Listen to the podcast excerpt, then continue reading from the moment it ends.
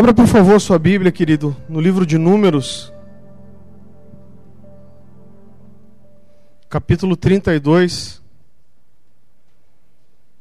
Números, capítulo 32. Nós vamos ver, ler os versículos 21 a 23. Amém, querido? Quero te pedir para você baixar a tua cabeça, fechar teus olhos. Senhor, meu Deus, nós te agradecemos por essa noite que começa, Senhor. Eu quero colocar esse tempo diante do Senhor, Pai. E eu sei que o maior, meu maior desafio nessa noite aqui é não te atrapalhar, Senhor. Eu sei que o Senhor é o maior interessado, Senhor, em falar conosco nessa noite. Então que tudo aquilo que é meu, que é da minha carne, caia por terra em nome de Jesus, Senhor. Mas que aquilo que é verdadeiramente teu, Senhor, venha encontrar solo fértil no nosso coração, Senhor. Que nós possamos realmente receber essa palavra, Senhor com sede, Senhor, e regala e possamos viver, Senhor, os teus princípios nas nossas vidas, em nome de Jesus. Amém, queridos? A palavra de Deus diz assim: E cada um de vós armado passar o Jordão perante o Senhor, até que haja lançado fora todos os seus inimigos diante dele, e a terra esteja subjugada perante o Senhor, então voltareis e sereis inculpáveis perante o Senhor e perante Israel, e essa terra vos será possessão perante o Senhor. Agora olha que interessante esse texto, querido. E se não fizerdes assim, eis que pecastes contra o Senhor, e sabeis que o vosso pecado há de vos achar. O vosso pecado há de vos achar.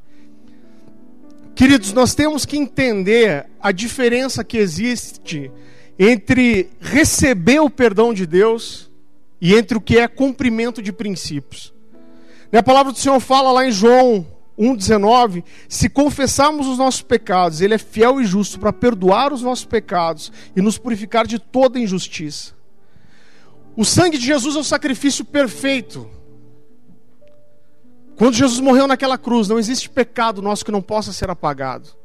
Isso nos garante a nossa salvação e nos livra do inferno. Mas chega uma altura, querido, que a questão não é só a eternidade. Isso é o mais importante.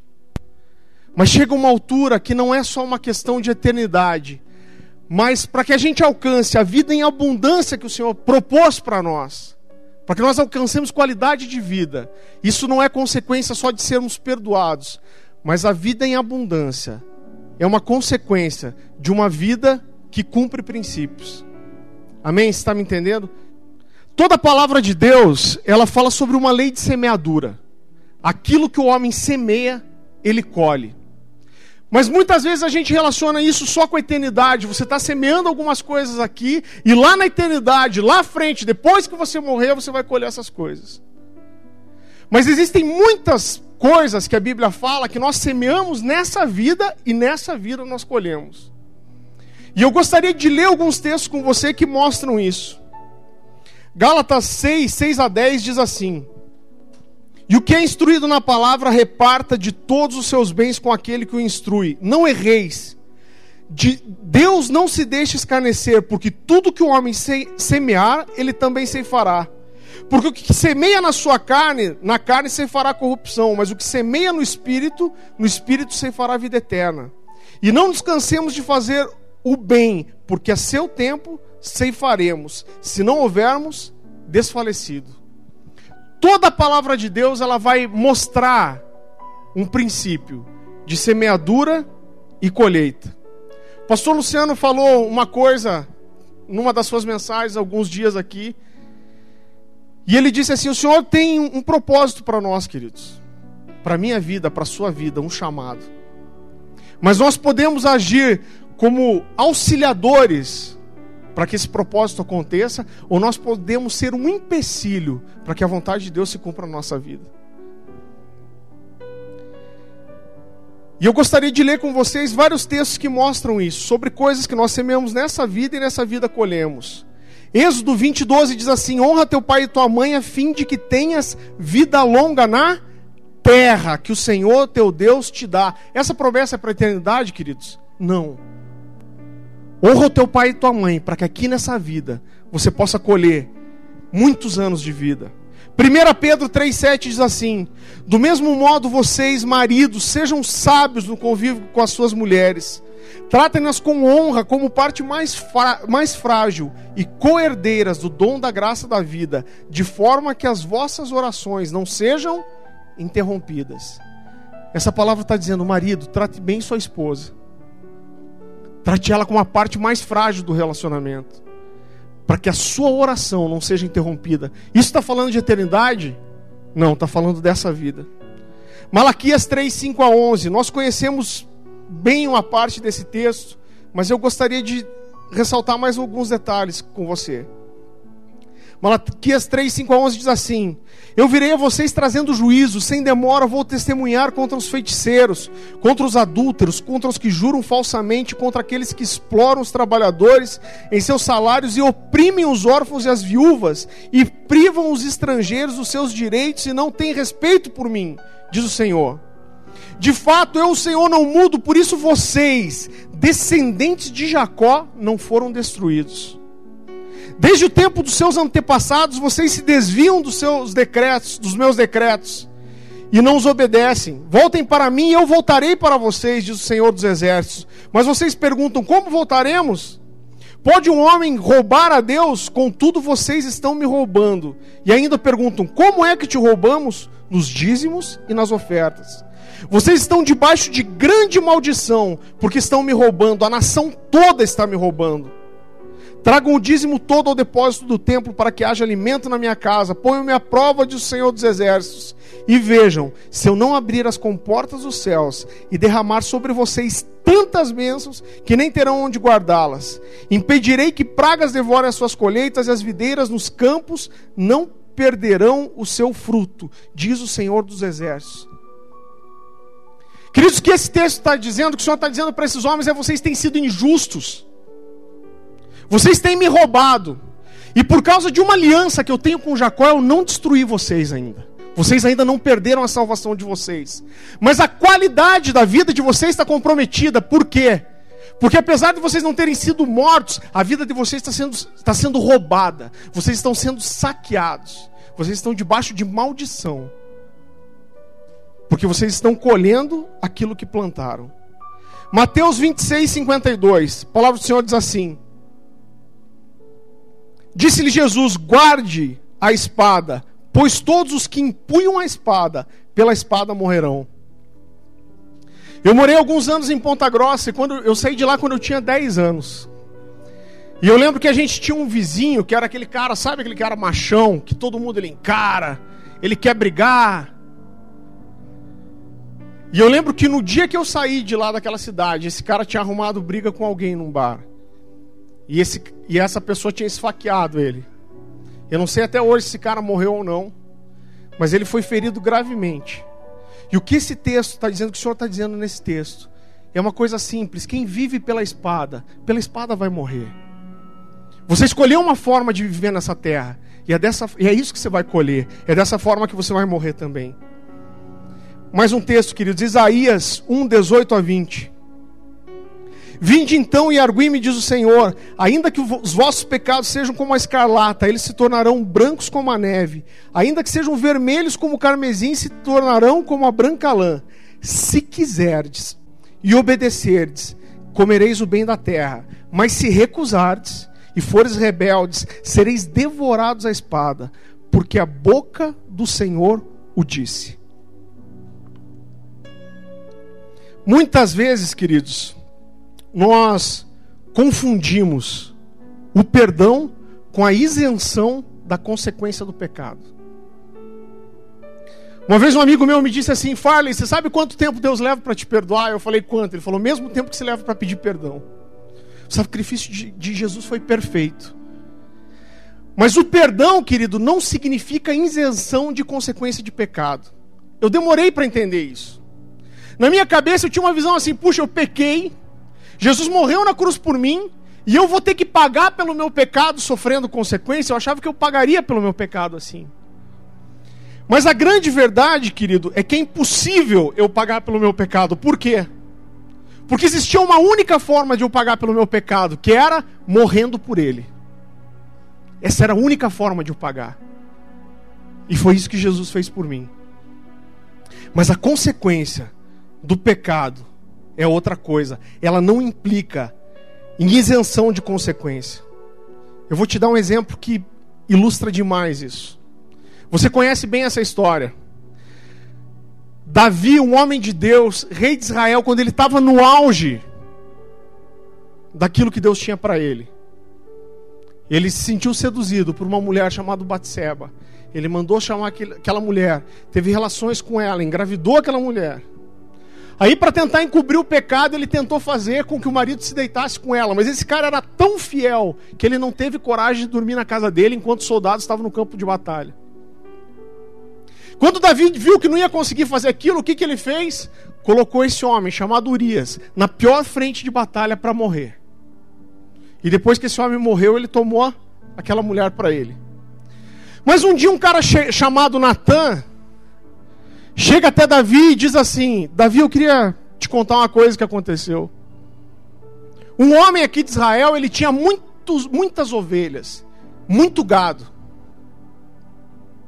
E o vizinho dele, esse cara tinha uma única cordeirinha. E ele tratava essa cordeirinha como se fosse uma filha. A cordeirinha dormia no colo dele, a cordeirinha comia a mesa, tomava água do copo dele. Mas quando esse homem rico recebeu um viajante, ele não quis matar uma das suas ovelhas, mas ele pegou a ovelha do seu vizinho, a cordeirinha do seu vizinho, e matou para servir aquele viajante. A palavra de Deus fala que Davi ele fica cheio de ira naquele momento, ele diz: Tão certo como vive o Senhor, esse homem deve morrer. Mas aí Natan olha para ele e fala assim: Davi, você é esse cara, Davi.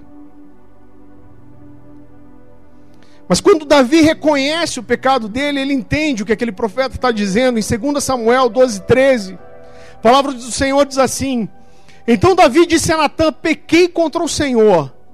E Natã respondeu: O Senhor te perdoou o seu pecado, você não morrerá. Perceba que naquele momento, Natan falou: Teu pecado já foi perdoado, teu problema não é mais pecado, concorda comigo? Não é perdão mais. Perdão você já recebeu. Natan olha para ele e fala assim: Davi, você não vai morrer, o Senhor já perdoou teu pecado, mas do meio da tua própria família, o Senhor vai suscitar desgraça na tua vida. Você foi perdoado, mas a tua qualidade de vida vai ser comprometida. O Senhor já te perdoou, mas aquilo que você fez com a mulher de Urias escondido, vão fazer com as tuas esposas diante de todo Israel à luz do dia. O Senhor já te perdoou, mas a espada que você usou para matar Urias nunca vai se apartar da tua casa. O Senhor já te perdoou, você não vai morrer, mas o filho que Batseba está esperando de você, o seu filho, esse vai morrer. Não era mais uma questão de perdão ou não, mas de consequência de pecado. A palavra de Deus ela é muito interessante. Eu gosto demais de um texto em Gênesis o Cote esteve ministrando com a gente aqui esses dias, ele falou assim: o mundo espiritual, ele nunca deixa de fechar a conta, ele sempre passa a régua. Você conhece a história também, Caim e Abel foram oferecer um sacrifício ao Senhor. E a palavra de Deus fala que o Senhor aceitou o sacrifício de Abel, mas rejeitou o sacrifício de Caim. E quando Caim percebe que o sacrifício dele foi rejeitado, a Bíblia fala que descai o semblante dele, ele fecha a cara. E lá em Gênesis 4, 6 a 7 diz assim: O Senhor disse a Caim: Por que você está furioso? Por que se transtornou o seu rosto? Se você fizer o bem, você não será aceito. Mas se você não, fiz, se você não o fizer, saiba que o pecado o ameaça, a porta e, lhe, e deseja conquistá-lo, mas a você cabe dominá-lo. Mas nós sabemos que Caim não conseguiu dominar esse pecado, ele mata o irmão. Ele põe a ira dele para fora, mata o irmão, e depois disso o Senhor tem um encontro novo com Caim. E olha que interessante esse texto, queridos. Gênesis 4, 10 a 12 diz, diz assim: Disse o Senhor: O que foi que você fez? Escute, da terra, o sangue do seu irmão está clamando. Agora amaldiçoado será é você pela terra que abriu a boca para receber da sua mão o sangue do seu irmão. Quando você cultivar a terra, essa não lhe dará mais a sua força. Você será um fugitivo errante pelo mundo. O que esse texto está dizendo, queridos?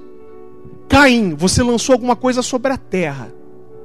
E isso que você lançou sobre a terra vai dar um fruto. E esse fruto você vai ter que colher. Você lançou algo sobre a terra e isso vai dar seu fruto. Você não tem como fugir disso. Queridos, muitas vezes a consequência do nosso pecado ela vem rápido, como parece que foi com Caim ou com Davi. Mas às vezes ela parece demorar para chegar.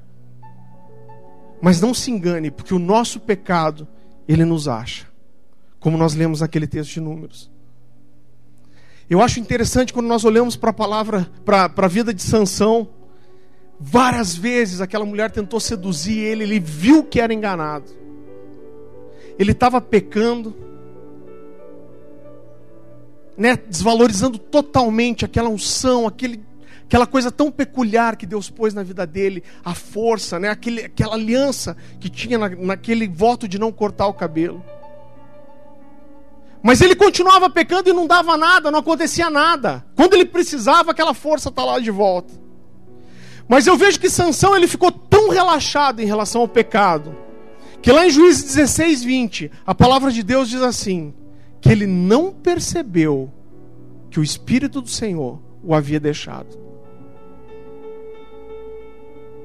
Ele estava tão confortável com o pecado que ele não percebeu que o Espírito o havia deixado. Eu vou ler um, com vocês um texto de Malaquias 2, 13 a 14. Esse texto é muito interessante. O Senhor fala para esses homens e fala assim: ó, vocês vêm diante de mim e vocês molham o meu altar com lágrimas.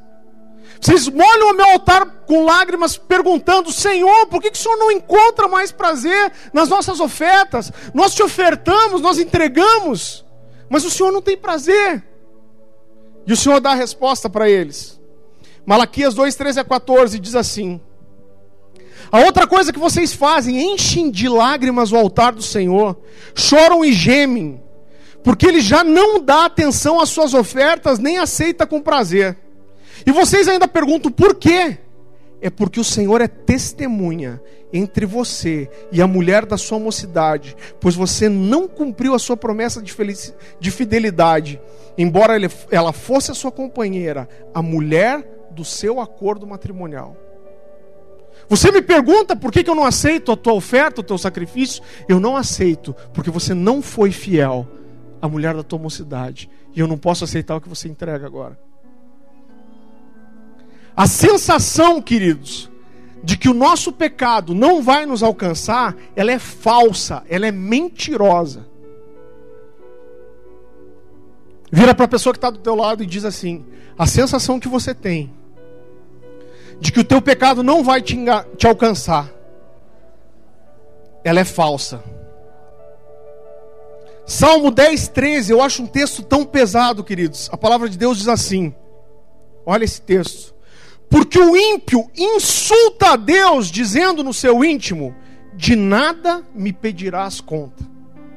O ímpio insulta a Deus quando ele diz no seu coração: O Senhor não vai me pedir conta. O que, que é isso, querido? É o não dá nada.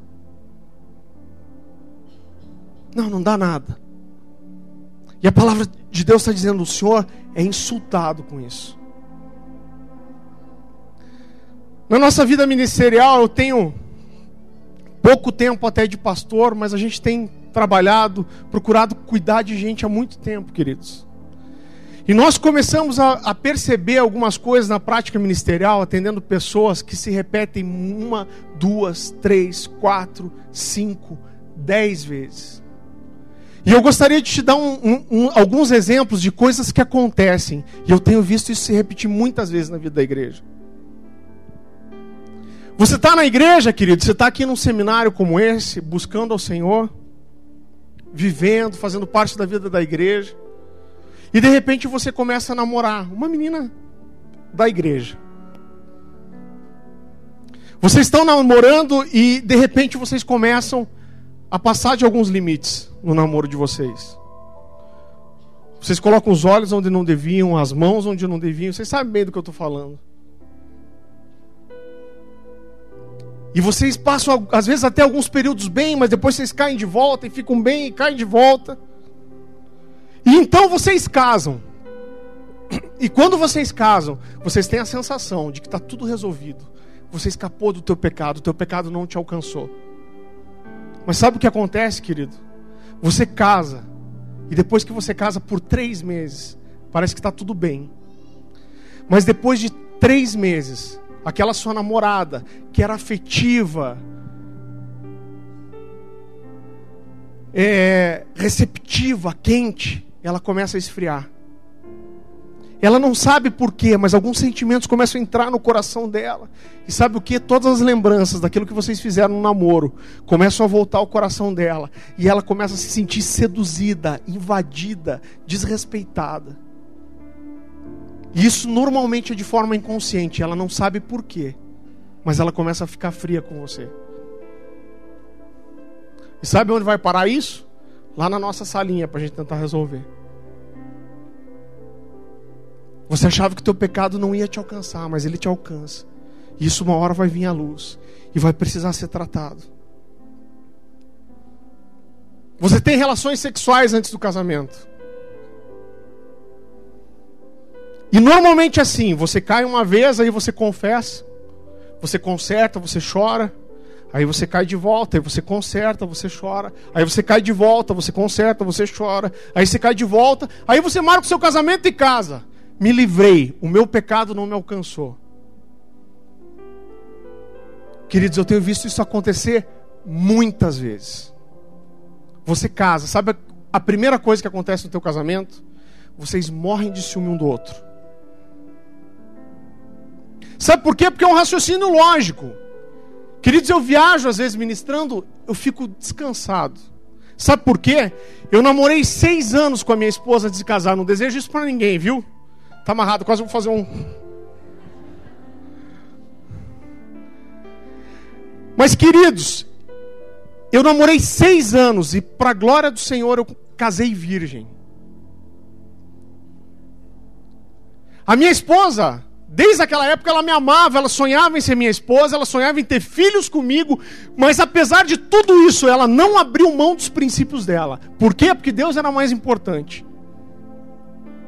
E quando eu viajo, eu fico uma semana fora às vezes, eu não tenho receio nenhum, sabe por quê? Porque eu penso: olha, minha esposa, mesmo me amando, desejando ser minha esposa, está comigo o resto da vida, ela não abriu mão dos princípios dela, do amor dela por Deus, para fazer qualquer coisa errada comigo. Acho que qualquer um vai chegar e vai levar? Não vai.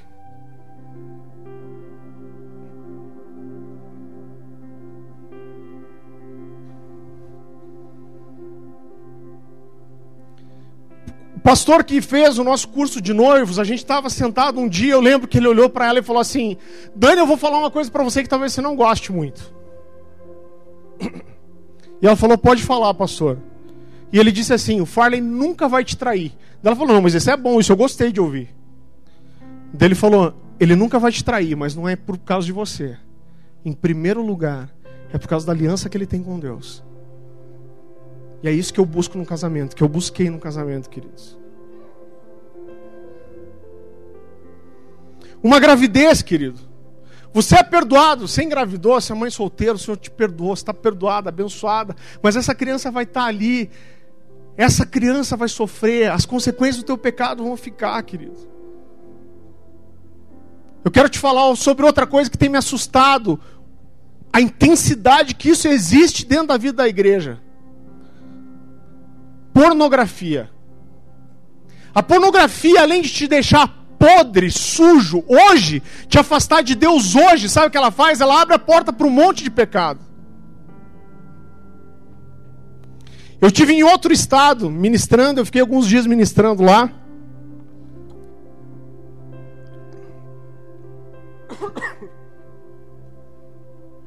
E eu troquei telefone com algumas pessoas. Voltei para casa, eu estava andando no shopping um dia, toca meu telefone, prefixo de fora. Atendi, era um rapaz que eu tinha conhecido lá, chorando no telefone. Pastor, você precisa me ajudar, pastor. Eu não sei o que está acontecendo com a minha vida. Ele falou, pastor, eu não faço nada, eu não fico com ninguém, eu não saio, eu não vou para balada, mas eu não consigo mais sentir Deus. Eu me fecho no meu quarto para orar, eu procuro adorar o Senhor na igreja, mas eu não consigo sentir Deus. Pastor, o que está acontecendo comigo? Na hora que ele estava falando isso comigo, o Senhor me revelou que ele estava envolvido com pornografia. Eu falei, querido, você está acessando pornografia? Ele respondeu do outro lado: Só isso, pastor. Mas olha, eu tenho que tirar o chapéu para esse cara. Olha o que ele fez. Eu perguntei para ele, cara, onde se acessa a pornografia? No teu trabalho, em casa? Ele falou, não, só em casa.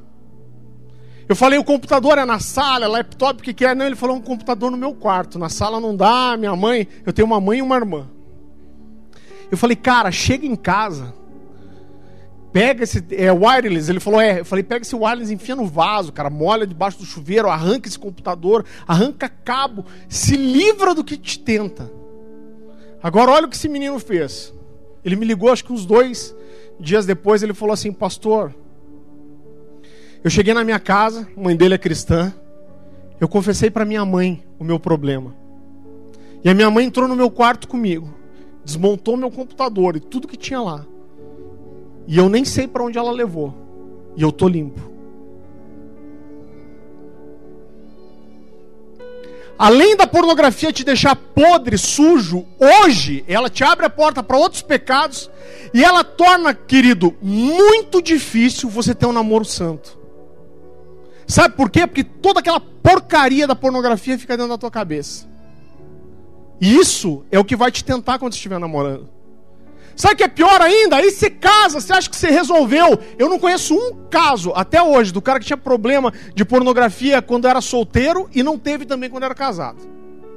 E sabe o que acontece? Às vezes esse cara casa com uma mulher bonita, afetiva, calorosa, e ele não consegue se satisfazer, sabe por quê? Porque o padrão dele está naquela podridão lá da pornografia que ele assistia. Eu queria que você assistisse um vídeo comigo. Tá na mão lá, Felipe? Presta atenção nisso, querido. Deixa bem alto o volume já, cara.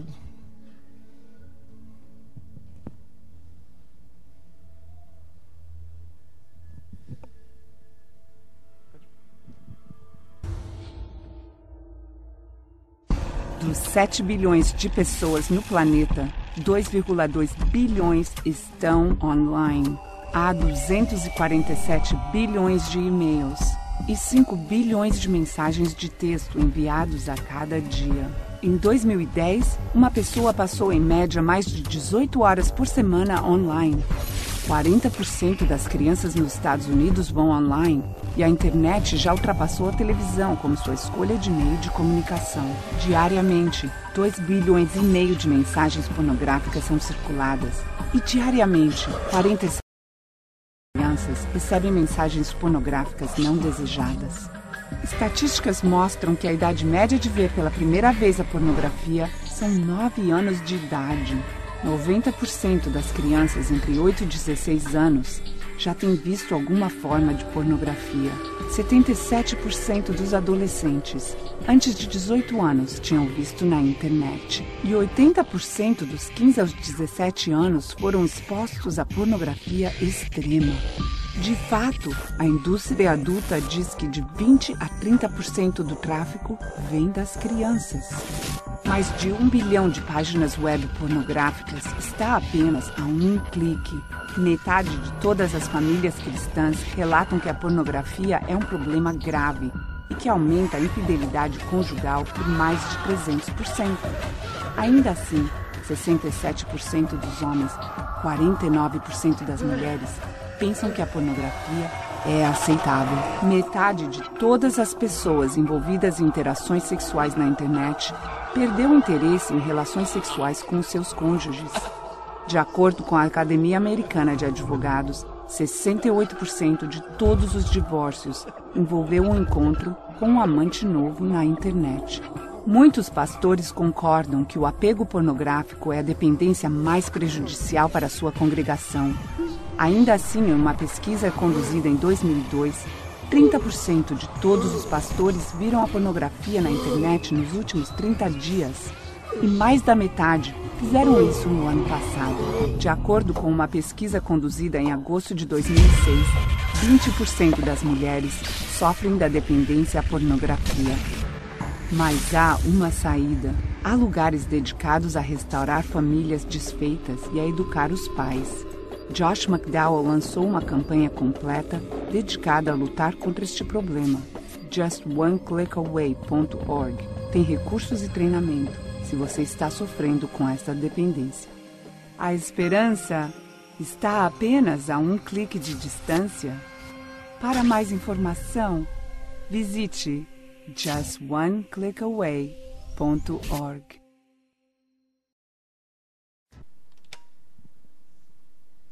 Assustador, não é, gente? Se você tem problema com isso, procure seu líder. Abra seu coração para ele. Nada que não venha à luz não é, tra é tratado, queridos. Sabe outra coisa que me indigna ter que vir aqui falar? Mas eu tenho que falar? É uma coisa chamada jugo desigual.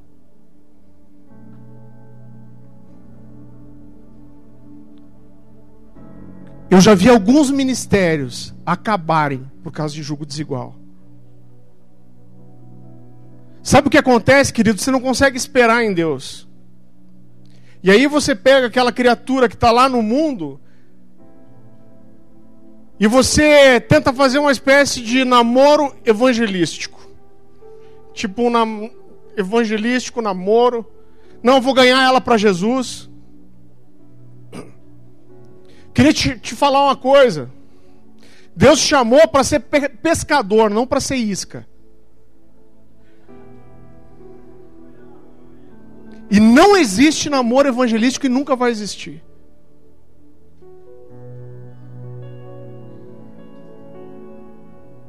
Sabe o que vai acontecer? Você vai ser muito mais influenciado do que vai influenciar.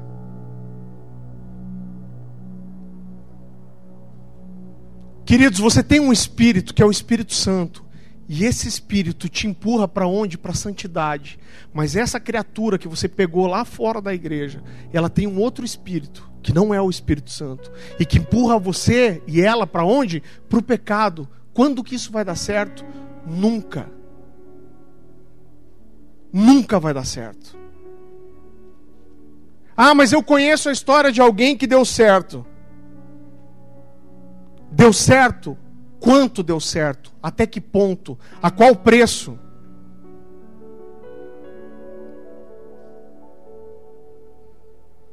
Sabe uma coisa que eu ouço muito, eu queria gostaria de falar isso para as meninas.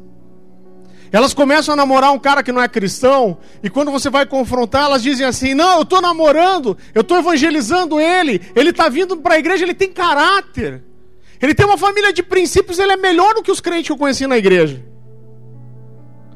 Quando eu ouço essas meninas falarem, principalmente as meninas, eu, eu acho estranho, porque parece que a gente tem duas opções só. Ou eu tenho o cara que não é crente e tem, tem princípios, ou o cara que está dentro da igreja e não vale nada também. Você tem que encontrar o cara que é crente, que está dentro da igreja, é um crente de verdade.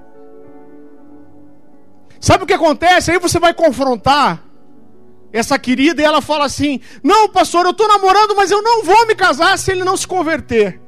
Aí sabe o que acontece? Você se envolve tanto emocionalmente que você não consegue se segurar. E acontece o que? Você acaba casando. E aí aquele cara que era cheio de princípios, de valores, que vinha na igreja para te agradar, a primeira coisa que acontece depois que você casa é que ele não pisa o pé na igreja mais. Isso quando não te proíbe de vir. E esse cara, ele pode até ter valores e princípios mesmo, eu não duvido disso. Porque existe gente com princípio e gente honesta lá fora. Só que depois de 15 anos de casado, quando esse cara achar que ele não te ama mais e que ele tem o direito de separar de você para casar com outra pessoa, ele não vai achar que isso é desonesto ou quebra de princípio. Ele vai ser super honesto com você. Porque ele tem caráter. Ele vai dizer: Ó, oh, eu não te amo mais, me perdoa. Estou apaixonado por outra pessoa.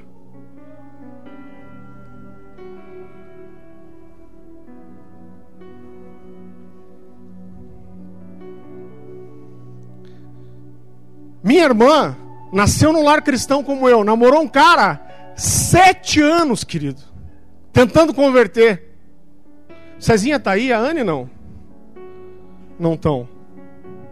Sete anos, eu falava. E ele sempre foi um cara que a gente gostou demais, um cara querido, tratava ela muito bem. E eu falava, Anne, eu gosto muito de Cezinha, mas se você casar com esse cara, você vai se arrebentar.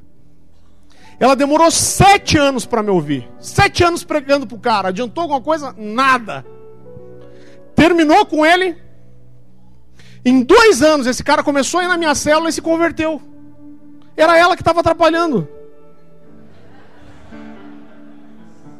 Era ela que estava atrapalhando, sabe por quê? Porque o modelo de cristão que, ela, que ele conhecia era minha irmã. E não diretamente, minha irmã, quando, podia, quando namorava com ele, estava dizendo o quê? Eu sou cristã, você não. Mas nós podemos andar juntos e dividir uma vida. Aí o cara olhava para ela e falava assim: puxa, ela é cristã e eu não, mas a gente pode andar junto e ter uma vida juntos. Então a gente não é diferente, para que, que eu preciso mudar?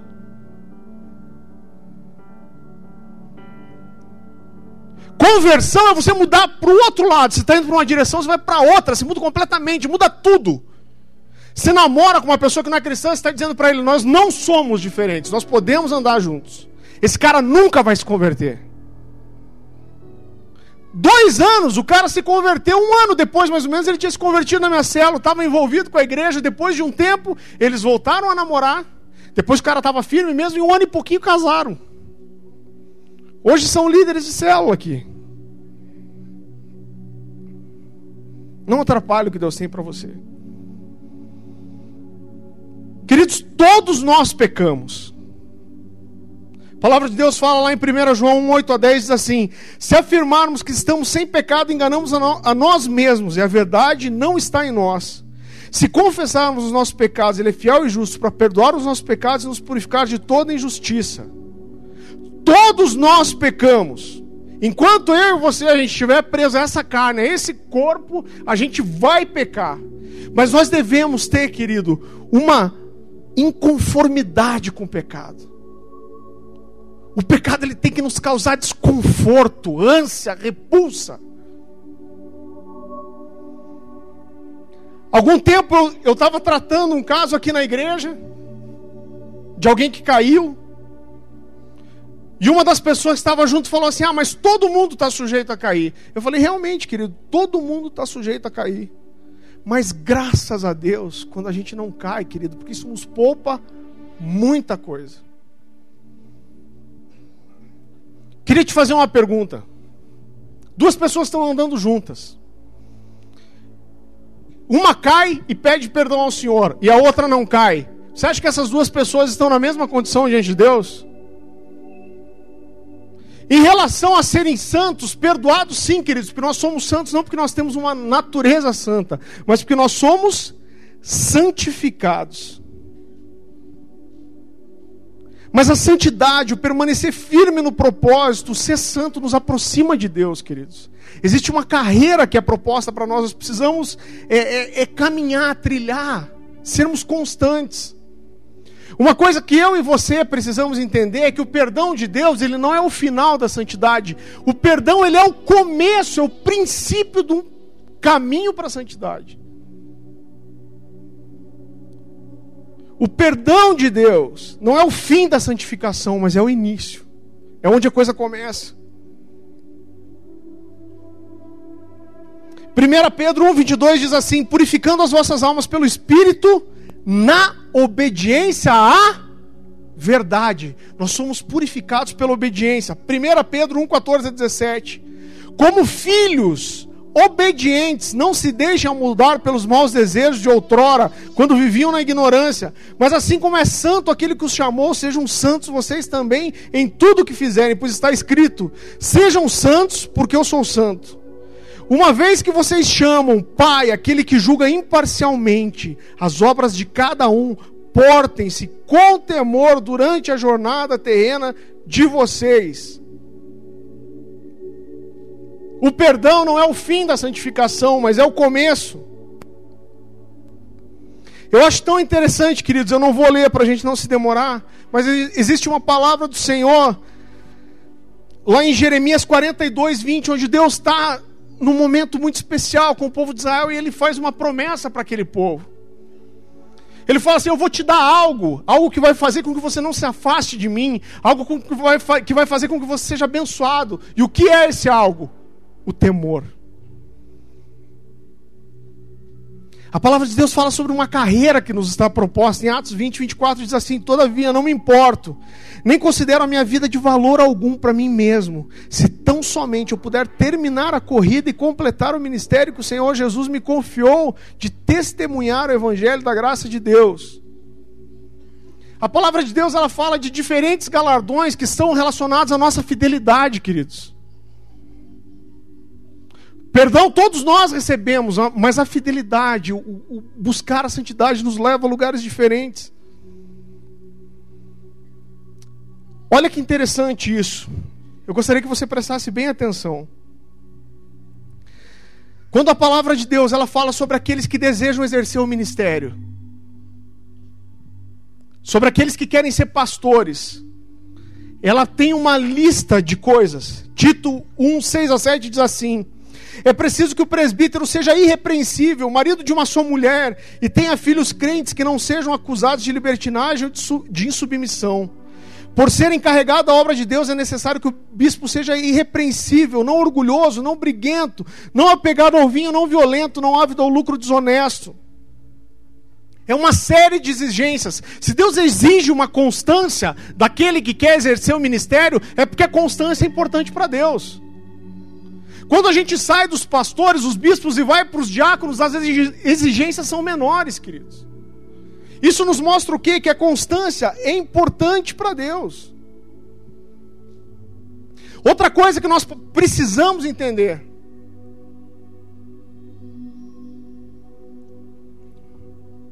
Existe uma grande diferença, uma grande diferença entre você cair em pecado e você viver no pecado. Uma grande diferença. Mateus 18, ele fala sobre uma ordem, sobre como você deve tratar uma questão de pecado na igreja. Mateus 18, 15 a 17 fala de uma pessoa que vai avançando vários níveis. Ela sai de um nível de alguém que caiu para o nível de alguém que está vivendo no pecado. A palavra de Deus diz assim: Se o seu irmão pecar contra você, vá sós com ele e mostre-lhe o erro. Se ele ouvir, você ganhou o seu irmão. Se o cara errou, caiu, você vai e trata com ele. Só você e ele. Mas se ele não te ouvir, leve consigo mais um ou dois outros, de modo que qualquer acusação seja confirmada pelo depoimento de duas ou três pessoas. O cara não ouviu, persistiu no pecado. O que você faz? Você pega mais duas ou três testemunhas e vai confrontar ele de volta. Mas esse cara não tomou jeito, ele caiu de volta. Se ele recusar ouvi-los, conte-o à igreja. E se ele recusar a ouvir também a igreja, trate-o como pagão e publicano. Esse cara está insistindo no erro, ele não caiu, ele está vivendo no pecado. Trate ele como pecador.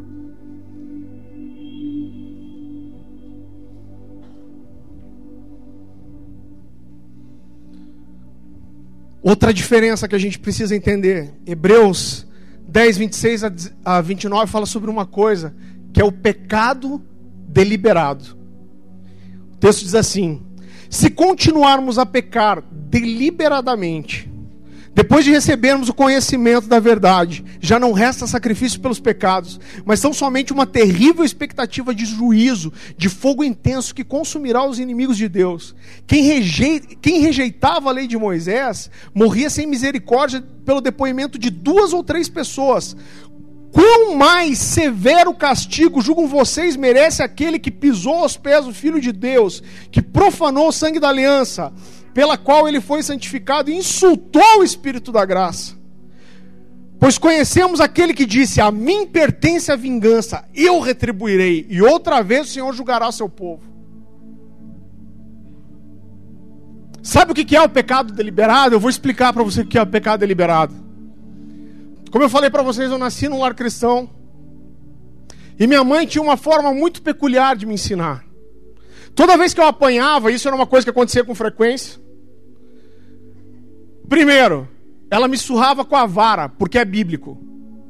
Segundo, depois que eu chorava, soluçava, Ela me pegava pela mão, me sentava numa cadeira, abria a Bíblia na minha frente e falava assim: Farley, agora você vai entender por que, que você apanhou. Você apanhou, porque a palavra de Deus diz para você fazer desse jeito e você fez desse outro.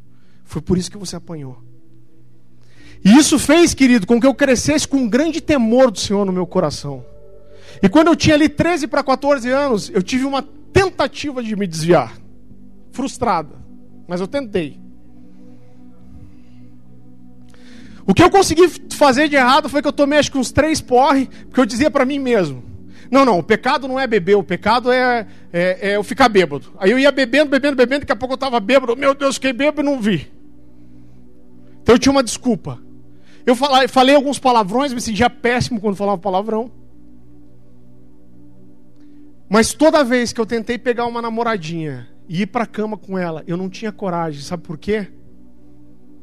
Porque quando eu estava com aquela menina, eu olhava para ela e falava para mim mesmo: se eu escolher o pecado, eu olho aquilo, eu vejo que é pecado, eu sei que é pecado e eu escolho, isso é pecado deliberado. Eu vou falar uma coisa para vocês, não vale rir, tá? É engraçado, mas é verdade. Eu olhava para aquela situação e falava para mim mesmo: cara, se eu pegar uma menina dessa e dormir com ela, a hora que eu sair na rua, o diabo vai dar um jeito, um carro me atropelar, eu vou morrer, eu vou pro inferno. Mas eu tinha medo do pecado deliberado, eu tinha medo do Senhor, tinha temor do Senhor. Em 1 Coríntios 5, 9 a 11, o apóstolo Paulo dá uma orientação para os membros da igreja de Corinto. E ele fala para que aqueles membros da igreja não se associem com quem? Com imorais. Mas ele explica quem são esses imorais. 1 Coríntios 5, 9 11, a palavra do Senhor diz assim: Já lhes disse por carta que vocês não devem associar-se com pessoas imorais. Com isso, não me refiro aos imorais desse mundo, nem aos avarentos, aos ladrões, aos idólatras. Se assim fosse, vocês precisariam sair desse mundo. Mas agora estou lhes escrevendo que não devem associar-se com alguém, com qualquer que se que dizendo-se irmão seja imoral, avarento, idólatra, caluniador, alcoólatra ou ladrão, com tais pessoas vocês não devem sentar nem para comer. É sério isso, querido? Mais um texto só. 2 Pedro 2, 20 a 22. Se tendo escapado das contaminações do mundo por meio do conhecimento de nosso, de nosso Senhor e Salvador Jesus Cristo, encontram-se novamente nelas enredados e por elas dominados, estão em pior estado do que no princípio. Teria sido melhor que não tivessem conhecido o caminho da justiça, do que depois de o terem conhecido, voltarem as costas para o santo mandamento que lhes foi transmitido. Confirma-se neles é verdadeiro o provérbio que diz: o cão voltou para o vômito e ainda a porca, depois de lavada, voltou a revolver na lama. O que, que essa palavra está falando? Que aquele que conheceu a verdade, foi alcançado pelo Senhor e voltou para o pecado e volta, ele está pior que o ímpio. O ímpio vai para onde, querido? Está lascado. E você, que, que jeito que está então? Um amigo compartilhou uma história comigo algum tempo atrás. Eu não lembro se ele leu isso ou assistiu um documentário, mas eu achei tão interessante. E eu acho que exemplifica tão bem, querido, o que o pecado faz na minha vida e na sua. Ele falou que uma certa tribo de esquimós, em certa época do ano, ela era atacada por lobos selvagens. Agora, parece que esses lobos, eles atacavam tanto a caça, né? Eles caçavam focas, peixes e guardavam essa carne. Esses lobos atacavam aquelas reservas de carne e atacavam até algumas crianças. Agora eu fico pensando na dificuldade de caçar um lobo na neve. Primeiro que o esquimó usa aquela roupa que o cara não consegue nem dobrar o braço. O lobo com uma pelagem clara, leve, agilidade desse animal na neve. Mas esses esquimós desenvolveram uma uma armadilha. O que eles fazem? Eles pegam uma vara de madeira, semelhante a um cabo de vassoura, de mais ou menos um metro e meio. Esses caras pegam uma faca, eles passam bem essa faca, banham bem essa faca no sangue de um animal e amarram a faca com a ponta para cima na ponta daquela vara. E enterram aquela vara na neve até que a lâmina da faca fique da altura da cabeça de um lobo. O que, que acontece, querido? O lobo começa a sentir o cheiro do sangue. Ele é atraído para aquela lâmina. Ele chega até a faca, ele sente o, cheiro do sangue e começa a lamber a faca.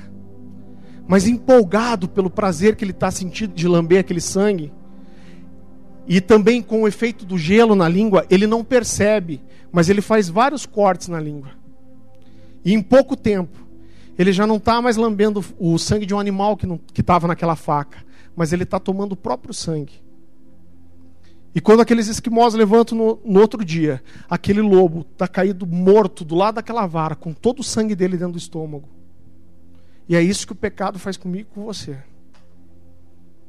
A gente não percebe. Você está ali sentindo algum prazer, mas aquilo está sugando a sua vida. E você não percebe.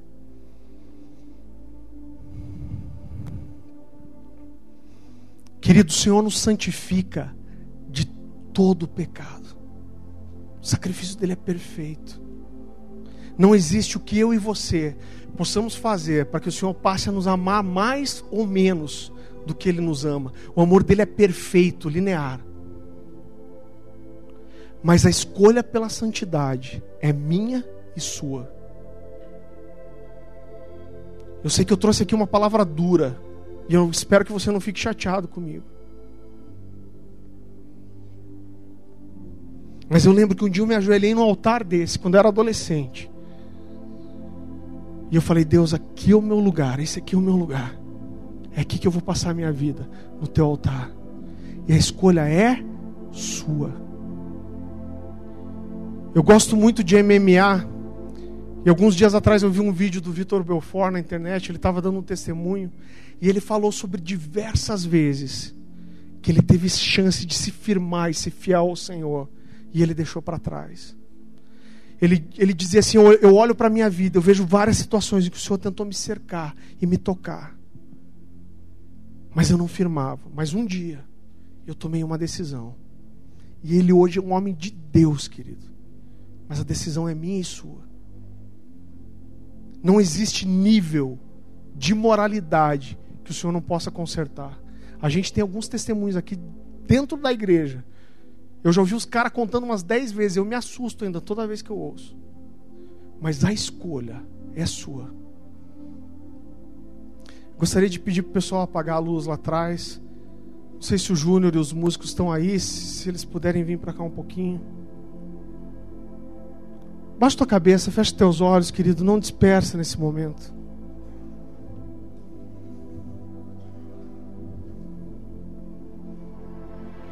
Sabe, querido, eu tive minha vida transformada em alguns eventos como esse.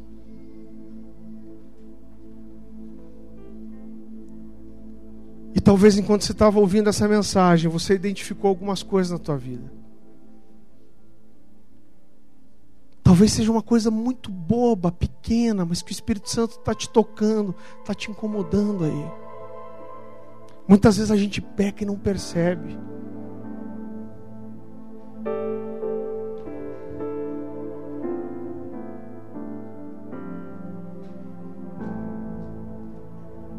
Mas eu creio que essa é uma noite que o Senhor quer consertar algumas coisas na vida de algumas pessoas, talvez na vida de todos nós aqui.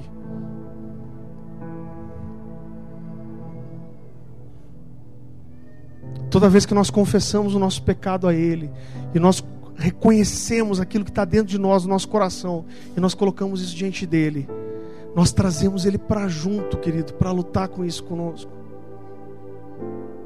Mas a decisão é sua.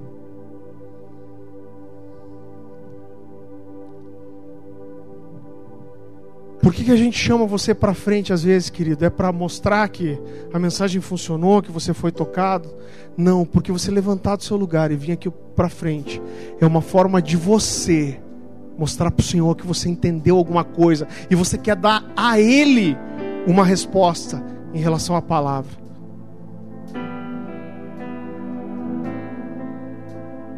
Talvez você precise consertar alguma coisa com o Senhor ou pedir ajuda dele nessa noite.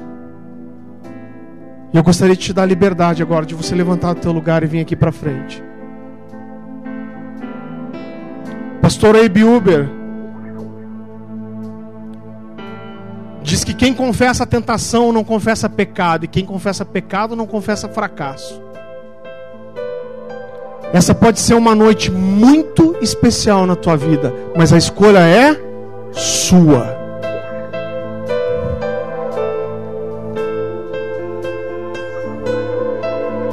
Outra coisa que eu queria te dizer: pecado tem nome. Todo pecado tem nome. Fala o nome do teu pecado para o Senhor. Eu tenho certeza, eu tenho convicção no meu espírito que muitas pessoas mais deveriam estar aqui na frente. Eu prefiro sentir vergonha agora do que sentir vergonha lá em cima. Não perde tempo, querido. Esse pode ser um momento muito especial na sua vida. Vem aqui, dá o nome do teu pecado para o Senhor, pede ajuda dele. Fala para ele como é difícil trabalhar e lutar contra algumas coisas. Fala, Senhor, o Senhor conhece a minha fraqueza, a minha limitação, Deus. O Senhor sabe como eu tenho tentado e não tenho conseguido, mas eu preciso de ajuda, Senhor.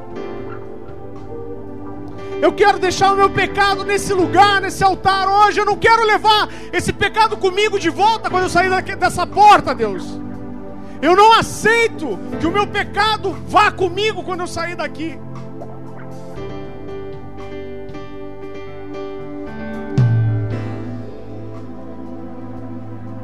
Faça sua oração a Ele, querido.